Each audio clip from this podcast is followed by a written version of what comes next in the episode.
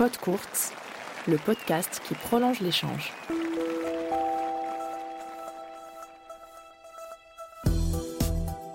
Bonjour, c'est Valentin Hénin.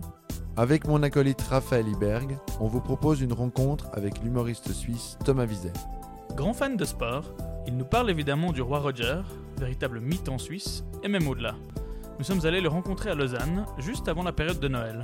Ce podcast est une collaboration entre cartonrouge.ch, le site web satirique sportif suisse, et le magazine Cours, la revue qui prolonge l'échange, dont vous pouvez également retrouver le contenu en ligne à l'adresse cours.club. Thomas Wiesel, la tête du sport. Bienvenue dans Podcourt. Justement, tu as parlé de, de, Federer, qui est encore, euh, encore euh, joueur de tennis actif pour le moment. Peut-être pas pour un tournoi en 2020, mais je crois que ça mais, compte. Mais il, il reste actif et euh, il se trouve qu'en Suisse, il y a quelques jours, on a eu euh, les Swiss Awards, qui est donc de, de, ces 70 dernières années, donc qui le but c'était d'élire le plus grand sportif et la plus grande sportive suisse de ces 70 dernières années. Sans Suisse, Suisse allemand, ça fera. Su que Suisse allemand. à voir les listes, que Suisse allemand. C'est vrai. Mais du coup, sans grande surprise, avec plus de 49% des votes sur, euh, je sais plus, plus de 10, euh, 10 personnalités nommées, Federer a, a remporté la mise. Alors la, la question qui tue, est-ce que c'est possible d'être suisse et de pas aimer Federer? Je pense que ça l'est, mais je pense que dans ce cas-là, tu n'aimes pas le tennis. Ça, c'est possible de s'en foutre du sport et du coup d'en avoir marre de voir Federer partout. Je pense que c'est possible, mais d'être fan de tennis suisse sans aimer Federer, j'en ai pas croisé. Il y en a, peut-être, il y a des excentriques partout, hein, il y en a peut-être, mais enfin, il est tellement facile à aimer sur le plan tennistique avec son jeu, avec ce qu'il a apporté. Euh, en Suisse, le tennis avant et après Federer, c'est comme le jour et la nuit en termes d'attention médiatique, de moyens mis à disposition. Donc il a fait beaucoup pour ce sport ici. Je pense que c'est très très difficile de ne pas l'aimer. Moi j'ai énormément de frustration vis-à-vis -vis de Federer. Je trouve que euh, je, l'aimerais encore plus s'il était moins mercantile, s'il était moins focalisé sur le fric. C'est un truc qui, me gêne un peu euh, avec lui, mais c'est plutôt vis-à-vis -vis de moi et de mes préoccupations. Euh, je l'aimerais peut-être encore mieux s'il habitait pas Dubaï. C'est des choses un peu comme ça où on peut le critiquer. Sa femme ou. Bon, ça, ça, ça, ça, ça dépend de lui. Ouais. Non, mais c'est un, un, sujet qui revient, j'ai l'impression. Oui. Souvent, c'est que tout le monde adore Federer et tout, tout, le monde adore aussi détester sa femme. Oui, mais ça, j'ai l'impression que c'est plus justement l'échappatoire un peu facile pour trouver une raison de critiquer Federer sans critiquer Federer. Euh, je pense que Mirka a beaucoup à voir dans la gestion de la carrière de, de Roger. Je suis bien d'accord. Euh, et que elle a peut-être accepté aussi de jouer ce rôle de la méchante pour euh, préserver l'image euh, incroyablement lisse de, son mari. Moi, cette image me frustre un peu parce que des fois, tu as moins l'impression d'avoir affaire à un, être humain qu'à un, espèce de, mannequin en plastique pour, euh, pour Rolex et pour Gillette et pour Sunrise, enfin, on pourrait en citer Moët Chandon, enfin, beaucoup trop à, à mon goût. Euh, quand tu vois que ça reste le joueur de tennis le mieux payé, sauf erreur cette année, alors qu'il a joué qu'un tournoi, euh, ça, c'est des choses que je comprends. Je suis pas naïf, je sais dans quel monde on vit, mais euh, à mon avis, Federer n'a pas besoin d'être milliardaire et avec l'impact mondial qu'il a, pourrait en faire plus pour pas mal d'autres choses que beaucoup de fric pour lui, de temps en temps pour sa fondation. Et la philanthropie, ça reste quand même la façon la plus égocentrique de faire du, euh, du bien dans le monde. Euh, ça, c'est les aspects de Federer qui me frustrent. Après, au niveau tennistique, j'ai absolument rien à dire. Et le fait qu'il joue encore à 39 ans, ou en tout cas ait joué encore un peu à 38 ans et demi, et on espère va rejouer à 39 ans et demi, euh, c'est aussi pour moi le fait que son style de jeu, c'est quand même le style de jeu qui semblerait euh, le moins taxant pour le physique. Le style de jeu, oui, c'est quand même peu blessé avant, euh, avant d'avoir un âge où ses, ses prédécesseurs euh, étaient déjà à la retraite. Donc euh, on n'a vraiment pas de quoi se plaindre sur ce plan-là. Après moi je suis un, je suis un chieur donc j'en ai trouvé des raisons de me plaindre. Mais sur un corps de tennis entre les lignes blanches, c'est vraiment c'est un bel ambassadeur qu'on a eu pendant putain quoi 25 ans. Ouais, presque, c'est 98. 98, crois, hein, début de sa carrière. Sa ouais. carrière, donc ouais, ça, ça Ouais, commence mais à faire. Wimbledon Junior, il la gagne l'année. Alors, euh, Ça doit être bien, 98 mais- justement. C'est 90. mais- Ou Ah, 97 En tout cas, son, son- je crois que son premier match sur le, sur le tour, ça doit être 98. Mm. Mais ouais, c'est vrai que c'est quand même 20, plus de 20 ans de, Ouais. de bonheur à la télévision, de, de rendez-vous, euh, etc. Et puis, euh, on a quand même un autre Suisse qui a assez bien marché. Je pense que n'importe quel pays aimerait bien nous le voler, Vavrinka. Parce que réussir à gagner trois, trois tournois du Grand Chelem euh, pendant cette période euh, Nadal, Djokovic, Federer et même Murray, euh, c'est quand même assez exceptionnel. Il en a autant que Murray, hein, quand même. Il en a autant que Murray, on, l'oublie souvent. Mais euh, justement, qu'est-ce qu'il fait, malgré qu'ils f- soient justement lazonois, qui sont euh, francophones, bon, Federer parle parfaitement le français, mais comment ça se fait qu'il n'a pas réussi au moment où c'était la star à, à avoir autant de, autant de statut, pas forcément internationalement, mais ici en Romandie, j'ai l'impression que même s'il y a euh, euh, Wawrinka, Federer, les gens vont soutenir Federer. Bah, j'ai eu l'impression sur la fin que parfois ça changeait un peu et qu'il commençait à y avoir des, euh, des pros Wawrinka euh, qui, qui mettaient Federer en deux. Je pense que la réponse à ta question, pour moi, il a presque eu plus de, de reconnaissance à l'international qu'en Suisse. Parce que peut-être que dans un petit pays comme le nôtre, il n'y avait pas la place après Federer à ce moment-là. Et on a mis du temps à l'apprécier, euh, Stan. Euh, J'ai l'impression que dans un autre pays, euh, peut-être que les gens auraient été nettement euh, plus cléments avec lui, même avant ses grands chelems. Tandis qu'en Suisse, on a dû attendre qu'il euh, gagne ce, ce, cet Open d'Australie avant de, de le- de l'estimer à sa juste valeur. Et encore, euh, on a peut-être encore attendu qu'il gagne euh, Roland Garros de, façon incroyable. Euh, je sais pas s'il élimine Rogers en gagnant Roland Garros. je- je- Oui, il Ouais, en élimine, 3-7, hein, ouais. ouais.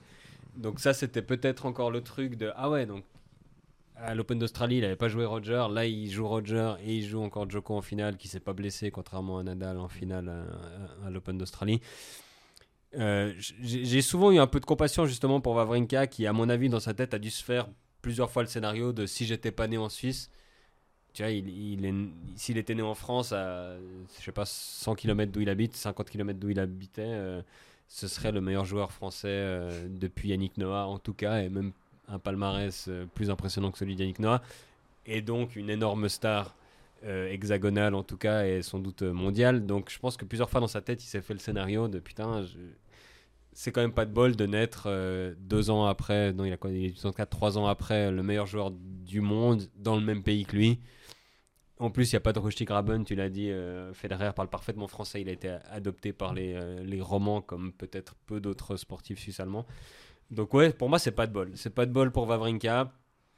Euh, Il y a aussi le fait que oui, il est moins aérien, il y a moins ce truc un peu royal, un peu céleste presque qu'à Roger sur le court. C'était plus un besogneux, c'est quelqu'un qui n'était pas du tout prédit à ces sommets-là dans sa carrière junior. Certains ne me voyaient même pas pro, donc c'est assez incroyable. Et puis c'est quelqu'un qui, à l'inverse de Roger, euh, n'a pas su tout de suite bien gérer les médias. Euh, je sais qu'il en garde encore peut-être pas mal de rancœur et que certains journalistes ont été très durs avec lui pendant très longtemps parce qu'il était mauvais dans cet exercice-là, qui n'est pas un exercice facile et qui n'a rien à voir avec le job de joueur de tennis, donc c'est difficile, mais ça a, à mon avis, contribué au fait que c'était l'éternel loser alors qu'il était 20e mondial. C'est dingue. ça paraît incroyable. Si nous, dans cette pièce, ou n'importe qui qui nous écoute, était le 20e meilleur au monde dans notre job, euh, Dieu sait où on serait, Dieu sait ce qu'on aurait comme vie. Et lui, 20e meilleur au monde, on était là, putain, il a encore perdu en quart de finale, quel loser. Donc c'était. Il y avait de quoi péter un câble à sa place. Moi, je, je suis quand même assez surpris euh, qu'il ait persévéré, qu'il, euh, et qu'après, il n'ait pas eu plus de, de revanche et de vindicte en mode Vous avez vu, vous avez vu ce que je vous ai mis? Je je- Peut-être qu'il le faisait en privé et je lui le souhaite. Mais euh, ouais, je trouve assez incroyable ce destin euh, d'être dans l'ombre comme ça et d'a- d'arriver à, à quand même tracer sa route et, et faire cette carrière. Et d'ailleurs, maintenant, j'ai l'impression qu'au niveau médiatique et au niveau. euh, euh, de ses projets extrasportifs, il est beaucoup plus porté vers la, vers la France, peut-être parce que là-bas, il n'y a pas l'ombre de Federer et qu'il peut faire plus ses trucs. C'est bien possible. Tu disais si, Fed- si Wawrinka euh, était français, euh, ça aurait peut-être changé beaucoup de choses, mais euh, nous, euh, on avait une question à te poser, c'est si Federer était français? Parce qu'on on parle souvent justement de, des fois de la pression que mettent certains médias français sur les sportifs français. Est-ce que c'est un peu bateau comme question, mais est-ce que tu penses que Federer, il aurait pu être euh, suisse, ouzbek ou français, ça aurait resté Federer ou, ou est-ce que tu penses que cette pression aurait pu changer? Surtout que les Français aiment bien dire que justement, tu parlais d'Avrinka qui aurait pu être né quelques kilomètres, plus loin. Même chose pour Federer à Bâle, hein, il aurait pu être né à, Mulhouse et il aurait été français. hein. Moi aussi, ils le disent à chaque fois qu'il y a un match euh, sur la télévision française de Federer. Il est presque français, il parle très bien français. Pareil pour Wawrinka. Euh, je sais pas, moi j'ai l'impression que peut-être que l'impact qu'il y aurait eu, c'est surtout sur le début de carrière. J'ai l'impression qu'à partir du moment où Roger est numéro un mondial, où il est installé dans son jeu, il peut être de n'importe quelle nationalité. D'ailleurs, il nous a clairement échappé. Il, était plus suisse au bout d'un moment, Federer. C'était euh, partout dans le monde. Tu avais des gens avec des drapeaux suisses euh, qui n'étaient clairement pas suisses parce qu'ils étaient fans de Federer. Donc, il est devenu mondial assez rapidement. Mais peut-être sur ses premières années, tu as raison du fait que à l'époque, on avait Marc Rosset qui était encore en activité, qui était quand même champion olympique, qui était membre du top 10, demi-finaliste de Grand Chelem, pas un manche. Euh, en plus, très bon médiatiquement, Marc Rosset, donc je pense qu'il il, il- il prenait un peu, euh, il protégeait pas mal euh, Federer, euh, notamment en Coupe Davis. Je me souviens que les débuts de Federer en Coupe Davis n'ont pas été glorieux et qu'à l'époque, Federer, Marc Rosset, pardon, avait peut-être un peu pris Roger sous son aile. On avait quand même Jacob Lasek qui était ancien très bon joueur de double, capitaine de Coupe Davis dans les débuts aussi. Heinz Guntart, pareil en double. Donc c'était quand même plusieurs joueurs de tennis suisse qui, euh, qui étaient de très bon niveau. Et Martin Hingis qui était encore au début de Federer au sommet et qui cristallisait toute l'attention des médias et qui, elle, en a pâti. Euh, je pense que vraiment Martin Hingis, l'attention des médias, a peut-être raccourci sa carrière tout autant que, que les sœurs Williams. C'est leur style de jeu qui lui convenait pas. Euh, et on avait aussi Patty Schneider. On avait vraiment genre, beaucoup de joueurs de tennis qui, qui ont fait que le Federer, numéro 1 mondial junior, est-ce qu'il l'a été d'ailleurs? Oui, je crois qu'il l'a été quand même. Euh, Il doit l'avoir été. Est-ce qu'il a gagné l'officieux championnat du monde junior? Je crois pas. Il avait perdu. Il perdait contre Nalbandian à l'époque beaucoup. oui, oui. Et déjà en junior, il me semble que c'est Nalbandian qui avait gagné ce fameux Orange Bowl, qui est le, qui est le championnat du monde junior, mais à vérifier. Ouais, mais alors, je- je- effectivement, je crois qu'il a pas gagné l'Orange Bowl, mais à mon avis, il a eu à un moment donné le classement ITF euh, junior numéro 1 et gagnant de Wimbledon junior. Et je pense que peut-être que s'il n'y avait pas tous ces autres athlètes pour accaparer l'attention des médias, on se serait focalisé sur le grand espoir. On aurait fait peut-être l'erreur qu'a fait la France avec Gasquet de le mettre en couverture de magazine à quoi 14 ans, euh, 13 ans? Je sais plus l'âge qu'il avait quand il gagnait les petits as. Et, euh, du coup, il n'y a pas eu ça. Ça l'a permis un peu de traverser ces années ingrates euh, où il était un joueur colérique et talentueux qui pétait plein de raquettes et qui s'énervait et qui perdait des matchs comme ça. Peut-être qu'il y avait plus, plus d'attention médiatique à ce moment-là, plus de gens déjà déçus et qui lui mettaient de la pression. Il aurait pris un- une autre voie, je sais pas. Mais j'ai l'impression qu'assez rapidement, il a su se canaliser et qu'assez rapidement, il est devenu assez imperturbable à l'attention médiatique. Et, et tant mieux pour lui, parce que sa vie, ça doit être assez particulier, Federer. On parlait, euh, pour ma part, de l'attention qui diminue quand je vais dans un autre pays. Lui, il peut aller partout sur la planète. Les gens savent qui il est, le reconnaissent, il peut pas se cacher. Ce qui explique peut-être pourquoi il habite à Dubaï. Je pense que c'est un endroit où c'est facile de se distancer un peu plus de la population. Mais euh, ouais, je, je suis très content qu'il soit pas français. Et f- et peut-être que le tennis peut en être content aussi. Peut-être qu'ils auraient réussi à le gâcher, je sais pas. c'est assez particulier, effectivement, la manière qu'ils ont traité les jeunes champions. Euh, J'ai l'impression qu'en Suisse, on met pas trop la charrue avant les, avant les bœufs de ce côté-là. Timé Abachinski a gagné les petits as aussi. Je, on- je crois qu'on l'a laissé un peu venir sur le circuit sans, sans trop lui mettre de pression. Euh, récemment, on a eu, euh, comment elle s'appelait, Mazarova, Mhm. qui, était, qui a aussi gagné un grand chelem junior, qui a même changé sa nationalité sportive pour l'Espagne. Euh, donc ça c'est plus un exemple justement de Swiss tennis qui perd, euh, qui perd un espoir, mais j'ai pas l'impression qu'on a un truc où on est impatient, peut-être parce qu'on a été tellement gâté avec, euh, avec les champions qu'on a. Et j'ai l'impression que c'est la bonne stratégie à avoir pour les jeunes, où il n'y a pas besoin de leur mettre le projecteur dans la gueule tout de suite. On a l'impression à Roland Garros, dès qu'il y a un Français qui passe deux tours, euh, il est en interview partout, Hugo Gaston, des mecs comme ça. Et est-ce que c'est vraiment la bonne stratégie quand le mec va retourner sur le circuit challenger après, puis avoir peut-être un peu plus de difficultés à se motiver? Je sais pas. Alors justement, on a fait un petit calcul avant de venir. euh, la Suisse, euh, entre, donc au-delà de Federer, entre, avec, entre Hingis, Federer et Wawrinka, c'est 28, tournois du Grand Chelem, 28 titres du Grand Chelem en simple. Euh, on peut même prendre le canton de Vaud tout seul pour dire que le canton a accumulé 3 titres du Grand Chelem et 2 demi-finales à Roland Garros pour Timé Abaczynski. hein. Et en France, depuis 1983, c'est 5 Grands Chelems en tout, tous féminins, 0, masculin. Alors, tu nous as parlé du traitement médiatique des, des champions français. Est-ce qu'il y a d'autres raisons qui peuvent expliquer cet écart alors qu'en France, il y a tellement plus d'habitants, tellement plus de licenciés, tellement plus de structures, tellement plus d'argent dans le sport hein? Ouais, alors peut-être que le fait qu'il y ait beaucoup plus de, joueurs aussi fait que ça c'est peut-être un peu. euh, C'était moins concentré. euh, nous, on savait qu'avant chaque tournoi, y en avait que deux espoirs d'aller au bout chez les hommes et un ou deux chez les femmes, tandis que les Français, ils en ont chacun 6-7 euh, dans le tableau de base. Les efforts de la fédération sont moins concentrés sur une seule personne, mais je pense qu'au niveau masculin, la raison, elle est très simple. C'est- Federer, Djokovic, Nadal. Et puis, il y a eu que des miettes pour les autres. Il s'avère que Murray a réussi à avoir trois miettes, Vavrinka trois miettes aussi, euh, Chilich une miette, et puis euh, c'est quoi Del Potro. Del Del Potro, il est en miettes, mais il a eu une miette juste avant. ouais, ouais. Il a eu une miette juste avant, mais c'est c'est quand même très très rare. Euh, et puis les Français n'ont pas réussi à, bien se placer dans ces tableaux-là où les trois autres chutaient. Je pense qu'il y a quand même une grande part de hasard. Je pense que si on rejoue toute leur carrière à Simon, Tsonga, euh, Monfils et, euh, et Gasquet 50 fois, à mon avis 45 fois sur 50, ils ont au moins un titre du Grand Chelem à eux 4. Là, c'est c'est pas de bol. Ils, avaient pile les mêmes euh, périodes de, de top euh, physique que les meilleurs au monde et ils n'ont jamais réussi à se profiler. Tsonga a une finale, sinon il y a plusieurs demi-finales, je crois, dans le tas. C'est pas, c'est pas de bol pour eux. Peut-être qu'à Roland Garros, c'est compliqué par l'attention, par le fait d'être l'héritier de Yannick Noah. Peut-être encore plus pour Tsonga et mon fils, de par leurs euh, origines et le fait qu'on les comparait beaucoup plus à Noah. Je sais pas, je sais pas. Moi, j'ai l'impression que quand il y a que 4 grands tournois par an, selon lesquels on juge les carrières, ça- il y a une grosse part d'arbitraire et de, et de hasard qui fait que voilà, c'est c'est- tout le monde se focalise sur ces quatre tournois. Et puis si t'es pas dans les trois meilleurs au monde, t'as quand même une minuscule chance euh, que, que les, les billes de l'auto tombent dans, ton- dans ta faveur. Donc je, je trouve qu'on est un peu dur justement avec cette génération de joueurs français de dire que c'est des échecs, etc. À un moment donné, ils en avaient quand même 4 dans le top 10, euh, même je crois 4 dans le top 8. À un moment donné, ça n'a jamais été vu euh, pour un, autre pays, peut-être à part les États-Unis du temps de leur hégémonie, ou les Russes chez les femmes. Donc ouais, moi j'ai souvent vibré avec ces joueurs qui je trouve étaient euh, relativement plaisants à regarder. Et puis même là maintenant, la nouvelle génération. Enfin, je trouve que la France a de la chance d'avoir toujours des champions qui, produisent des grands matchs. Ils ont peut-être eu la malchance d'avoir pas eu le champion qui, qui permet d'aller jusqu'au bout.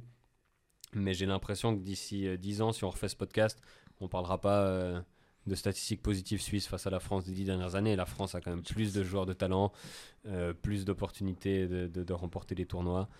Et puis ouais, on, on oublie quand même qu'il y a, Marie-Pierre a gagné des tournois, heureusement a gagné des tournois, et puis bon, Bartoli on a gagné un, mais euh, chez, les, chez les filles, euh, nous ça fait un moment. hein.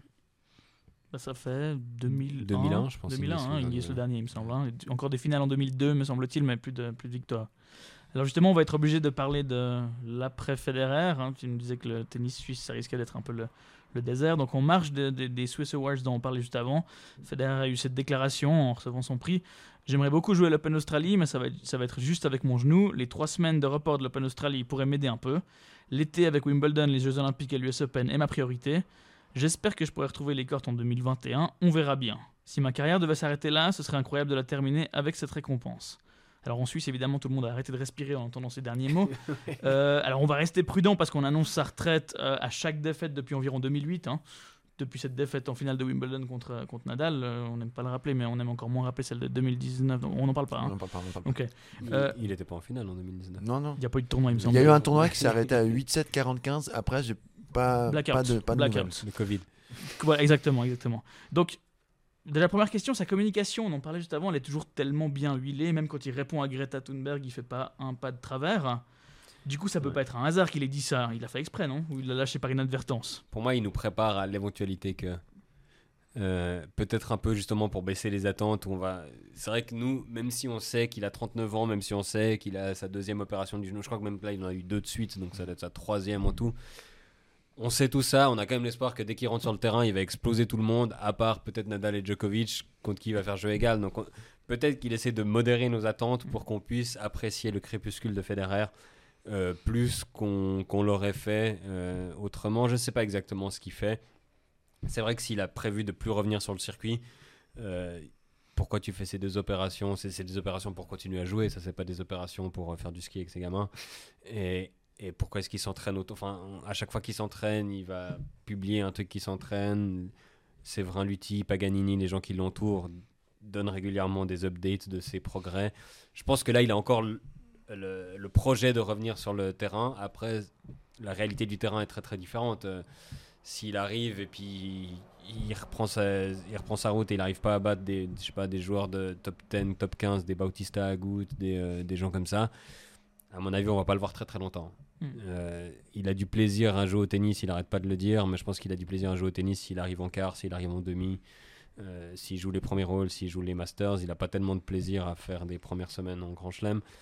donc oui, j'ai un peu peur. J'ai un peu peur que, que 2020 ait gardé une dernière mauvaise nouvelle pour la fin. Je pense que si cette news était sortie en 2021, on aurait été plus serein. Mais cette année, tout est possible. Euh, après, le contexte le voulait. C'est un contexte de rétrospective. On, récompense pour l'ensemble de sa carrière. Il va parler de l'ensemble de sa carrière. Ça fait quoi, 11 mois qu'il n'a pas joué. Donc il y a, des circonstances qui peuvent faire comprendre pourquoi il a dit ça. Mais effectivement, tu l'as dit, la Suisse a retenu son souffle. Federer qui dit si je m'arrête là, nous, non, non, non, non, non, non, il faut pas. Mais il va, il va devoir s'arrêter. Il est, il est pas bionique. euh, il a, il a quand même l'âge qu'il a. Il a un nombre de matchs euh, absolument impressionnant. Et puis, euh, il, faut, il faut se préparer au fait que Federer ne sera plus que qu'un vendeur de produits divers comme Michael Jordan l'est aujourd'hui et puis qu'il nous, nous restera que les souvenirs quoi. Et les matchs exhibition avec euh, Mansour Barami. Euh, du coup, alors on a, on a, on a parlé déjà un, petit peu de l'après Federer au niveau du tennis suisse, on a parlé de, certains, de certains joueurs. Est-ce qu'il faudra aussi attirer un nouveau, un nouveau public en adoptant par exemple un format de plus en plus court? Alors on voit que c'est déjà en- en- en marche. hein. Euh, Il y a le tie-break au cinquième set en, en- en Grand Chelem. Alors ils sont pas encore tous d'accord pour faire ça, mais pour- c'est en marche. Euh, deux sets gagnants au lieu de trois dans beaucoup beaucoup de tournois. Euh, on, a, on a vu l'UTS de, hum, de Patrick Mouratoglou pendant le confinement qui commence à ressembler de plus en plus à un jeu vidéo. Ouais. Euh, Il y a eu le, le format Fast Four où on finit en 4 jeux. Il y a le No-Ad où on n'a pas d'avantage et puis on, on finit directement après égalité ces jeux. Euh, donc tout est fait pour rendre le format plus court. Est-ce que est-ce que c'est juste d'essayer de modifier les règles d'un sport pour s'adapter au public ou en attirer un nouveau Ou est-ce qu'il faudrait au contraire essayer d'éduquer ce public et puis lutter contre cette baisse du temps d'attention qui est toujours plus, plus généralisée?